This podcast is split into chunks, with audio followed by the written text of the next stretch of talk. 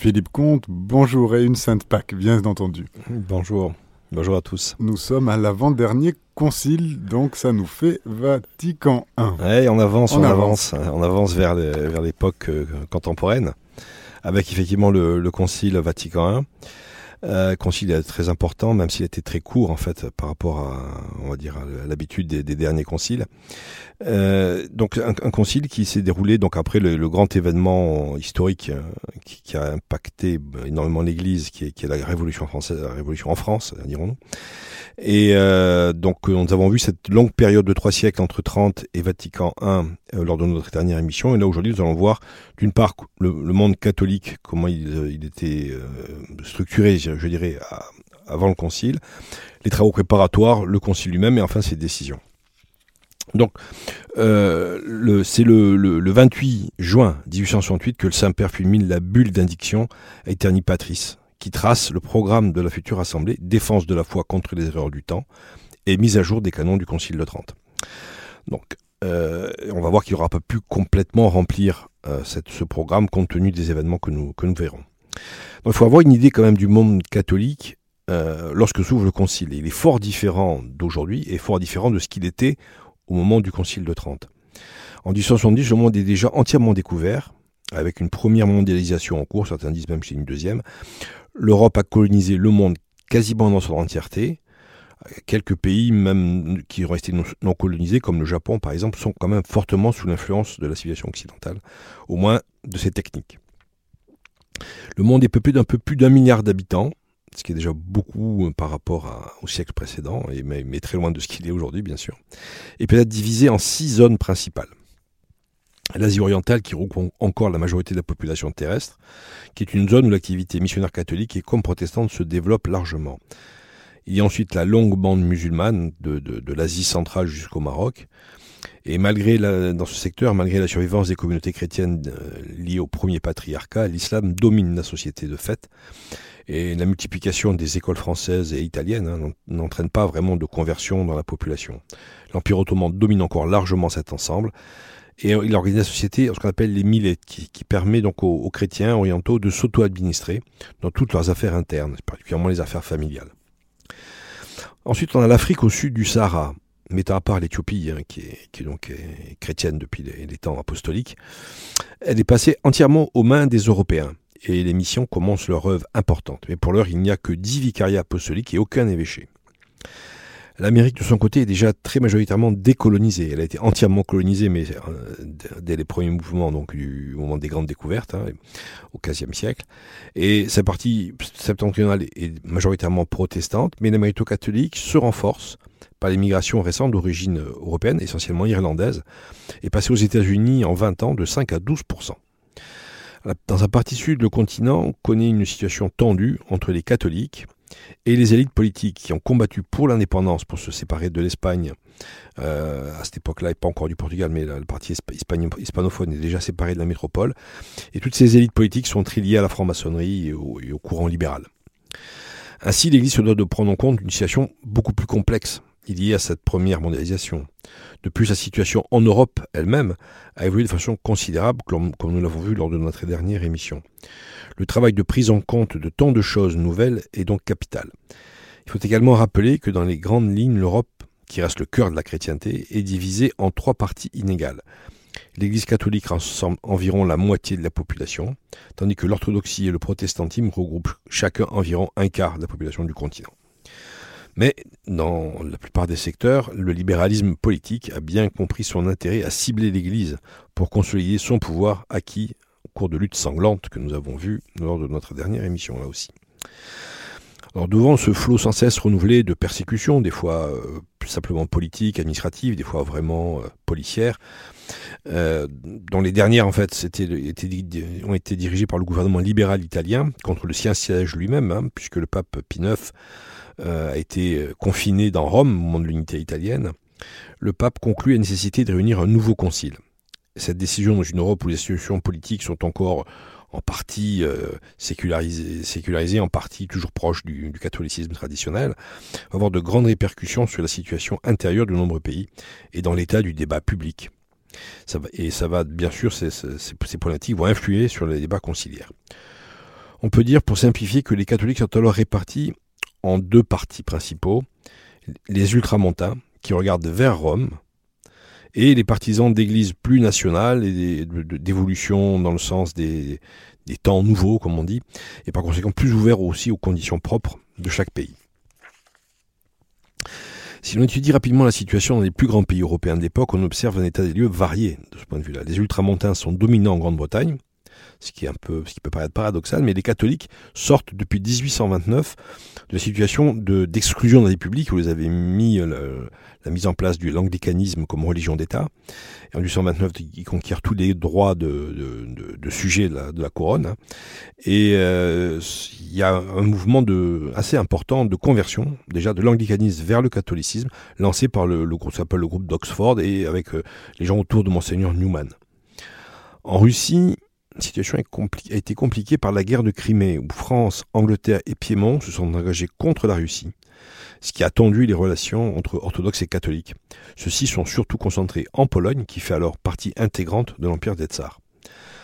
Dans la France du Second Empire, l'état d'Église est très semblable à celle du pays, une apparence de puissance, mais une faiblesse réelle de plus en plus mal dissimulée. Recul de la pratique, anticléricalisme qui se développe spécialement chez les hommes, de plus, l'épiscopat est profondément divisé sur l'attitude à tenir devant les soi-disant libertés modernes entre ultramontains et libéraux, comme on l'a vu.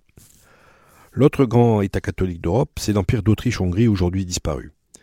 Les nécessités politiques de la lutte d'influence avec, en Allemagne du Sud avec la Prusse protestante ont conduit l'empereur François-Joseph à confier le pouvoir à des libéraux. Et dans le même, euh, l'épiscopat de l'Empire, en même temps, l'épiscopat de l'Empire, lui, est encore largement resté sur le modèle d'ancien régime, très préoccupé par ses tâches séculières, liées administratives et diverses, liées à leur charge, plutôt que de sauvegarder et de sauvegarder donc les institutions, plutôt que de former le peuple chrétien. La péninsule ibérique, elle, est paradoxalement aussi le lieu d'une lutte acharnée entre conservateurs et libéraux, avec plusieurs guerres civiles, dites guerres carlistes, et une révolution en 1868. Et donc avec plusieurs euh, lois, on en a également parlé dans notre dernière émission, de lois d'expropriation de l'Église de ses biens. Et le Portugal, c'est de la même manière la monarchie catholique est contestée violemment par une conjuration dite de la charbonnerie, une carbonaria, qui finit, qui a même fini euh, à la fin du siècle par assassiner le roi et le prince héritier. Enfin, euh, last but not least, comme disent nos amis anglais, l'Italie donc récemment unifié par Cavour, qui pose de nombreux problèmes au Saint-Siège, dont le principal est ce qu'il est convenu d'appeler la question romaine. Les guerres d'une unification avaient permis au Piémont et la dynastie libérale de la Maison de Savoie de détruire l'État catholique du royaume de Naples et d'occuper la plus grande partie des États pontificaux. Seule la présence d'un contingent français avait empêché l'armée piémontaise de conquérir Rome. Mais le nouveau royaume d'Italie continuait à revendiquer la ville comme sa capitale. Cette persécution de l'Église en tant qu'institution hein, avait provoqué une radicalisation des ultramontains, et spécialement en France, comme on le verra. Au plan intellectuel, les débats dans le monde catholique se concentrent sur les réactions au syllabus, dont nous avons également parlé, publié par le pape Pie en 1864. Euh, comme nous l'avons vu, ils sont condamnés dans ce texte environ 80 propositions relevant de divers points, panthéisme, naturalisme, rationalisme, indifférencisme, socialisme, communisme, société secrète, erreurs concernant la morale, erreurs concernant le mariage chrétien, erreurs diverses et nombreuses se rapportant au libéralisme. Et donc c'est ce texte qui cristallise un peu les débats. Des évêques comme par exemple Monseigneur Dupanloup, évêque d'Orléans, ou Monseigneur Kettler, qui est évêque de Mayence, eux plaident justement pour une adaptation des institutions ecclésiastiques au monde moderne. Et dans le même temps, les universitaires, surtout en Allemagne, militent de manière très insistante pour la liberté de recherche théologique et la critique textuelle vis-à-vis de l'autorité ecclésiastique. L'opposition va se centrer sur la controverse entre l'université grégorienne de Rome dirigée par les jésuites et les théologiens universitaires allemands. Apologétique, exégèse biblique, méthode historico-critique versus méthode scolastique, rapport foi et raison, des accords sont nombreux et profonds. Ça sera d'ailleurs en partie traité par le, par le Concile. Et en France, un aspect un peu particulier subsiste, c'est la controverse entre ultramontains et galliticans, combat un peu d'arrière-garde, hein, parce que c'est vraiment un reliquat de l'ancien régime, mais euh, qui se concentre en fait sur la question du poids respectif du collège des évêques et du siège de Pierre. Ce débat qui pouvait être, qui était vraiment une survivance du siècle précédent, va tout de même intéresser le Concile, puisqu'on va finir par parler de la question de l'infaillibilité pontificale. Pendant cette période, le CHA s'était tout d'abord abstenu de soutenir les partis ultramontains qui s'étaient développés spontanément suite aux événements politiques. Mais il avait agi différemment à partir de la deuxième moitié du siècle dans un souci de coordonner davantage l'action de l'Église dans un monde de plus en plus hostile. Cet appui devait cependant aboutir également à l'apparition d'un parti ultramontain extrémiste qui définissait l'Église comme, je cite, la société des fidèles gouvernée par le pape, faisant un peu l'impasse, et bien sûr, sur le rôle capital pourtant des évêques comme successeurs des apôtres. On aboutissait ainsi à une très grande polarisation du débat. Alors comment le concile s'est-il préparé? Ben, C'est d'abord le secrétaire d'État, le cardinal Lambruschini, qui vers la fin de la, Révolution romaine en 1849 fut le premier à soulever la question d'une convocation d'un concile. Sa formule était, je cite, Les mots sont généraux, il faut donc des remèdes généraux. Idée simple et frappante reprise au moment justement de la publication du syllabus. Pour certains, l'objet principal d'une telle assemblée serait l'organisation de la reconquête chrétienne. C'était d'ailleurs l'opinion de Pie IX. Pour d'autres, il s'agissait plutôt de prendre en compte la situation nouvelle pour y adapter la pastorale. On retrouve des débats très actuels. Une minorité y voyait même un moyen de mise en place d'un parlementarisme dans l'Église avec des conciles qui se réuniraient de manière régulière. Quoi qu'il en soit, le pape mis en place une commission chargée de la préparation du concile dès mars 1865. Les travaux de cette commission commencèrent par l'audition de 36 évêques de diverses origines géographiques pour avoir un tableau le plus complet possible de la situation de l'Église avant de déterminer les axes de réflexion et donc de préparer les textes euh, qui seront étudiés au moment des, des séances du concile. Les cardinaux durent rapidement constater qu'à la différence des précédents conciles, il ne s'agissait pas ici de condamner une hérésie, mais plutôt de prendre en compte les progrès d'une infidélité, générale, de plus en plus le, recul de la foi. Et c'est dans cette phase préparatoire que les évêques consultés et cardinaux demandent que soit donnée au concile une définition de l'infaillibilité pontificale. Le sujet qui va polariser les débats du concile apparaît dans cette période-là. Les sujets disciplinaires évoqués dans cette phase réparatoire n'étaient pas moins importants. Unification du catéchisme, c'est aussi un problème qui, va être traité. Règles quant au mariage mixte, questions scolaires, formation du clergé, relations entre l'Église et les États, etc. Quatre grands domaines furent ainsi définis, la doctrine, les questions politico-ecclésiastiques, l'activité missionnaire et les questions de discipline. Les dernières hésitations furent vaincues en 1867, hésitations du pape, hein, vaincues en 1867 par l'action de Monseigneur Dupanloup, qui voyait justement l'occasion de réfréner l'ardeur de la presse ultramontaine, qui était très virulente en, France, en particulier sous l'action euh, euh, extrêmement déterminée de Louis Veuillot, hein, qui était euh, rédacteur en chef de l'Univers. Donc c'est finalement Monseigneur Dupanloup qui va euh, convaincre le pape de la nécessité de, réunir ce concile. Chose faite le 29 juin avec la publication de la bulle Aeterni Patris convoquant les pères conciliaires au Vatican pour le 8 décembre 1869. Une question surgit aussitôt. Devait-on inviter les princes laïcs des pays catholiques, comme cela s'était toujours fait, ainsi que nous l'avons vu dans nos topos précédents? Dans les faits, pour la première fois depuis le concile de Nicée, les princes, entre guillemets, hein, parce que ça pourrait être des, des élus, on va dire, ne sont pas invités formellement à envoyer des représentants au concile. Louis Veuillot, d'ailleurs, dont, on parlait, journaliste ultramontain, notait bien ce caractère inédit. Il écrivait, je cite, L'ordre sur lequel a vécu la société durant plus de dix siècles a cessé d'exister. Une autre ère commence. L'Église et l'État sont séparés de fait, et tous deux le reconnaissent. C'est, c'en est fait, ce n'est pas un bien. L'État l'a voulu, non l'Église. Fin de citation. Par contre, les évêques orientaux même ceux qui n'étaient pas en communion avec le siège romain furent invités à se joindre aux futurs travaux. Malheureusement, le succès initiatif fut très mitigé. Le monde protestant resta également largement indifférent à l'invitation d'observateurs. Par contre, les travaux préparatoires furent poussés très loin dans le but de faciliter les travaux des pairs, avec l'inconvénient de donner un ton très romain aux documents de travail.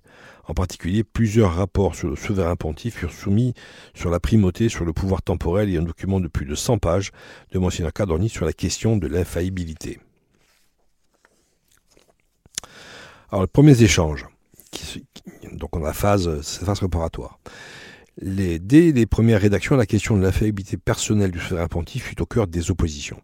Monseigneur Dupanloup avait obtenu que le mot soit supprimé de l'adresse aux épiscopats publiée lors des fêtes du, du, 183e centenaire euh, du martyr de Saint-Pierre en 1867, au grand dame de Monseigneur Manning. Celui-ci espérait, donc euh, évêque anglais, comme on l'a vu, Angleterre très ultramontaine, celui-ci espérait bien que ce n'était que partie remise et que la question serait traitée lors du concile, euh, et c'était justement ce qui inquiétait certains catholiques libéraux.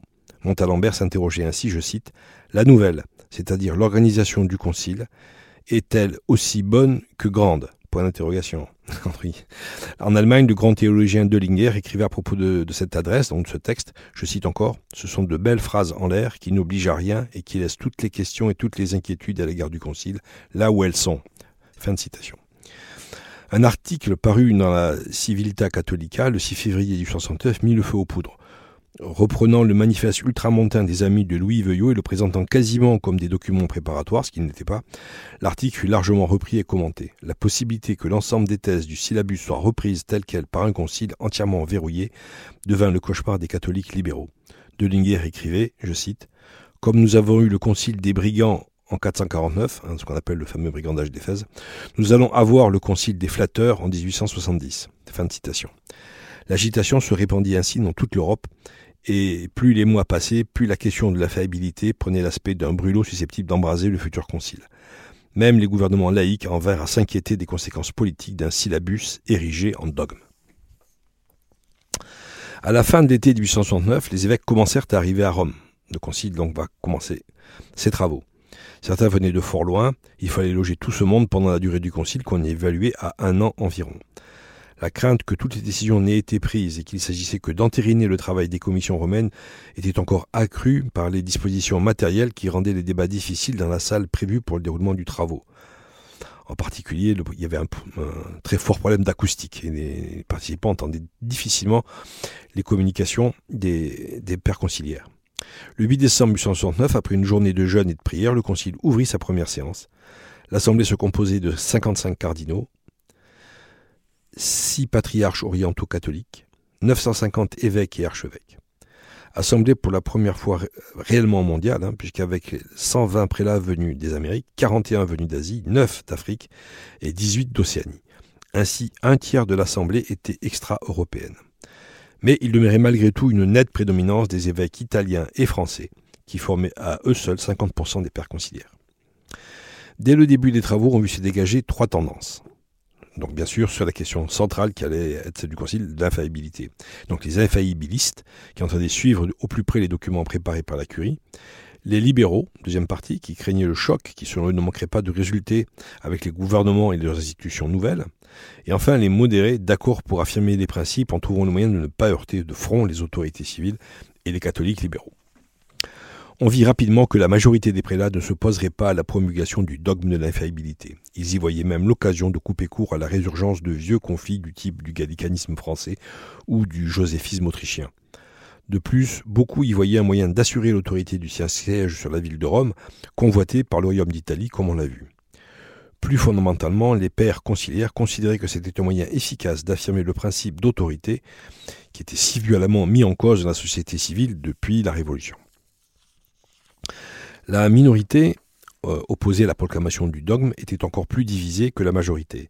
Certains prélats, bien que d'accord sur le fond, ne voyaient que des inconvénients quant à l'opportunité politique. C'était le cas par exemple du primat de Hongrie, monseigneur Simor.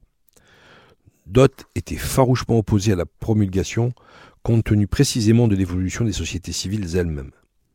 D'autres encore, comme un groupe d'évêques français, étaient opposés au contraire à partir des privilèges des églises nationales d'ancien régime.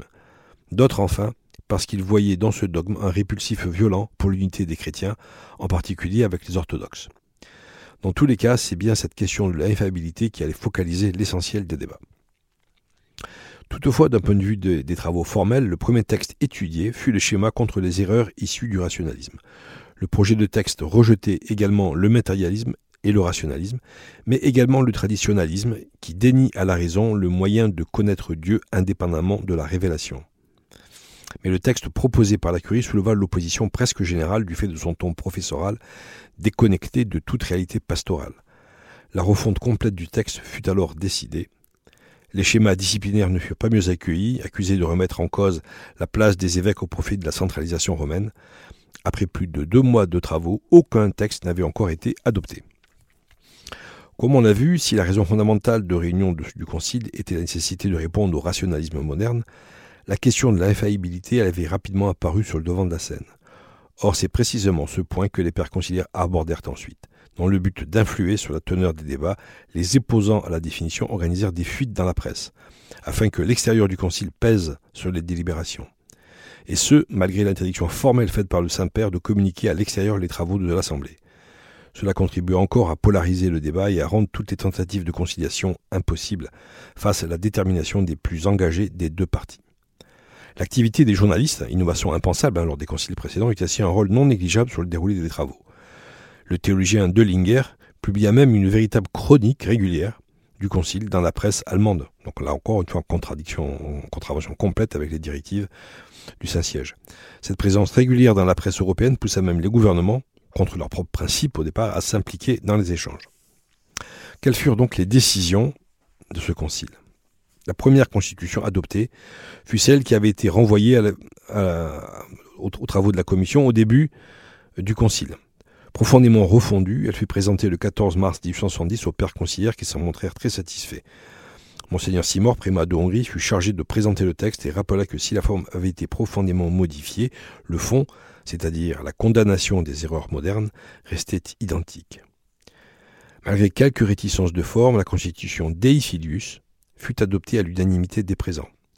Le texte développe la conception d'un double ordre de connaissances humaines, le premier relevant de la raison, l'autre de la foi religieuse. Bien que la foi soit d'un ordre supérieur à celui de la raison, il ne peut jamais y avoir de réel désaccord entre les deux, puisque c'est le même Dieu unique qui est à la source de l'une comme de l'autre. Lorsqu'ensuite un premier texte portant sur la primauté et l'infaillibilité du souverain pontife fut proposé, un nombre considérable d'amendements furent déposés. Le principe même de l'infaillibilité était contesté au motif de difficultés considérables au plan historique et d'absence dans la tradition patristique. Le Saint-Père, quoique intransigeant sur le principe, voulait trouver une voie d'arrangement avec la minorité pour éviter des preuves de force. Au niveau des problèmes historiques, puisque nous avons fait un long parcours sur l'histoire du Concile, vous connaissez les deux épisodes euh, qui ont été mis en, avant à cette époque-là, qui est d'une part euh, les lettres de, du pape Vigile sous la ferme contrainte de l'empereur pour condamner les trois chapitres, c'est-à-dire la position euh, calcédonienne pure et plutôt une tendance intermédiaire entre le monophysisme et l'orthodoxie. Et d'autre part, le pape Honorius, qui dans une lettre, quelques décennies plus tard, va prendre des positions nettement monothélistes ce qui laisserait entendre que les papes eh ben, peuvent se tromper. Alors, est-ce que ça rentrait dans le cas de l'infaillibilité ou pas? On va le voir, ça fait également partie euh, du débat dans le Concile.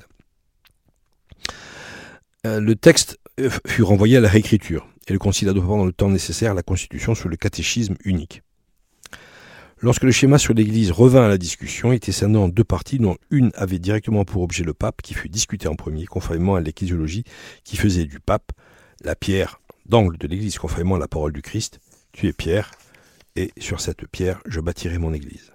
L'examen du texte débuta le 9 mai 1870. On tenta d'éviter une polémique trop violente en précisant que le pape, en définissant un point de foi, est toujours uni à l'Église, ne peut en être séparé en vertu des promesses du Christ. Pour certains, surtout en Allemagne et en France, l'exaltation du pouvoir du pape conduisait à une minoration inacceptable des prérogatives des évêques successeurs des apôtres. Au bout de 15 jours, l'Assemblée avait entendu 65 discours, dont 26 de la minorité. On devait donc en venir au vote après l'examen des autres chapitres de la Constitution, mais il fallut encore débattre du fameux chapitre 4 sur l'infaillibilité, donc pour tenter de sauver l'unanimité. Alors, Monseigneur Gasser prononça un discours très remarqué qui devait finalement déterminer la répartition des votes. Il y définit l'infaillibilité de la manière suivante, je cite, passage très important. Le pape, donc discours de Monseigneur Gasser. Le pape est toujours le juge suprême dans les matières de foi et de mœurs, et le père et le docteur de tous les chrétiens. Mais il ne bénéficie de l'assistance divine qui lui a été promise et par laquelle il ne peut pas se tromper, que lorsqu'il exerce réellement et actuellement son devoir comme juge suprême et docteur universel de l'Église dans les questions de foi. le pape n'est infaillible que lorsque, par un jugement solennel, il définit en matière de foi et de mœurs pour l'Église universelle. En vérité, nous ne séparons pas le pape quand il définit de la coopération et du consentement de l'Église, du moins en ce sens où nous n'excluons pas cette coopération et ce consentement de l'Église. Cela est clair en raison de ce pourquoi cette prérogative a été divinement accordée. Enfin, nous ne séparons absolument pas le pape du consentement de l'Église, pour autant que ce consentement n'est pas posé comme une condition antécédente ou conséquente. Fin de citation. Donc là, ce qu'il faut vraiment retenir, c'est les conditions dans lesquelles les documents, les, paroles du pape entrent ou n'entrent pas dans ce cadre de l'infaillibilité. On revient, si on revient sur les questions de Vigile et d'Honorius, on voit qu'effectivement les choses ne sont pas si euh, évidentes que ça. Finalement, lors du vote, après de, ces longs débats hein, qui furent très animés, il y eut 601 votants, certains évêques ayant préféré euh, ne pas être présents. Il y eut cependant 98 non placettes, c'est-à-dire votes négatifs, et 62 abstentions. Après d'ultimes tractations pour la, constitution Pastor Aeternus était solennellement adoptée. Une partie de la minorité refusa de se soumettre, ce qui entraîna par la suite le schisme de l'église dite vieille catholique en Allemagne, hein, qui devait au cours des ans se rapprocher des communautés protestantes du pays. Aujourd'hui, je crois qu'ils ont cette église, entre guillemets, à même des femmes prêtres, comme, comme l'église luthérienne. Le 16 juillet, les pères conciliaires étaient autorisés à quitter Rome pendant les grosses chaleurs, les travaux devant cependant reprendre en novembre suivant.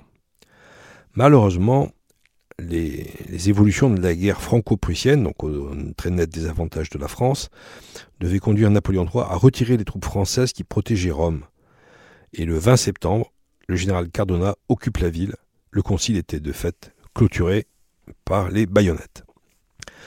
Alors l'apport capital de ce concile, fort bref finalement, quelques mois seulement, euh, apparu avec le temps, renforçant le centralisme dans l'organisation de l'Église, mais sans verser dans les thèses les plus extrêmes des ultramontains radicaux. Il faut compte bien malheureux que les textes qui avaient été préparés par la commission des affaires politico-ecclésiastiques ne purent être examinés par le Concile du fait de l'éruption des troupes italiennes, car ils traitaient des questions sociales. Et il fallut attendre plus de 20 ans, avec la lettre encyclique de Léon XIII, Rerum Novarum, pour que la parole de l'Église se fasse entendre du plus haut de la hiérarchie pour la défense des classes populaires, qui, comme l'affirma par la suite donc le second pontife Léon XIII dans son encyclique, je cite, nous sommes, nous nous sommes persuadés, et tout le monde en convient, qu'il faut par des mesures promptes et efficaces venir en aide aux hommes des classes inférieures, attendu qu'ils sont pour la plupart dans une situation d'infortune et de misère imméritée. Le dernier siècle a détruit sans rien leur substituer les corporations anciennes qui étaient pour eux une protection. Les sentiments religieux du passé ont disparu des lois et des institutions publiques, et ainsi, peu à peu, les travailleurs isolés et sans défense se sont vus avec le temps livrés à la merci de maîtres inhumains et à la cupidité d'une concurrence effrénée. Fin de citation.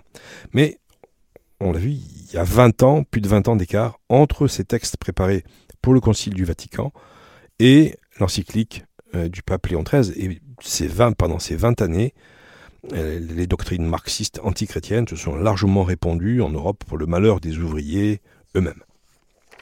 Voilà, nous allons terminer avec ce concile qui, est très important, mais qui n'a pas pu aller à son terme, malheureusement, compte tenu de, des circonstances historiques. C'était Histoire et Enjeux des Conciles. Retrouvez cette émission podcast sur notre site internet radiomaria.fr.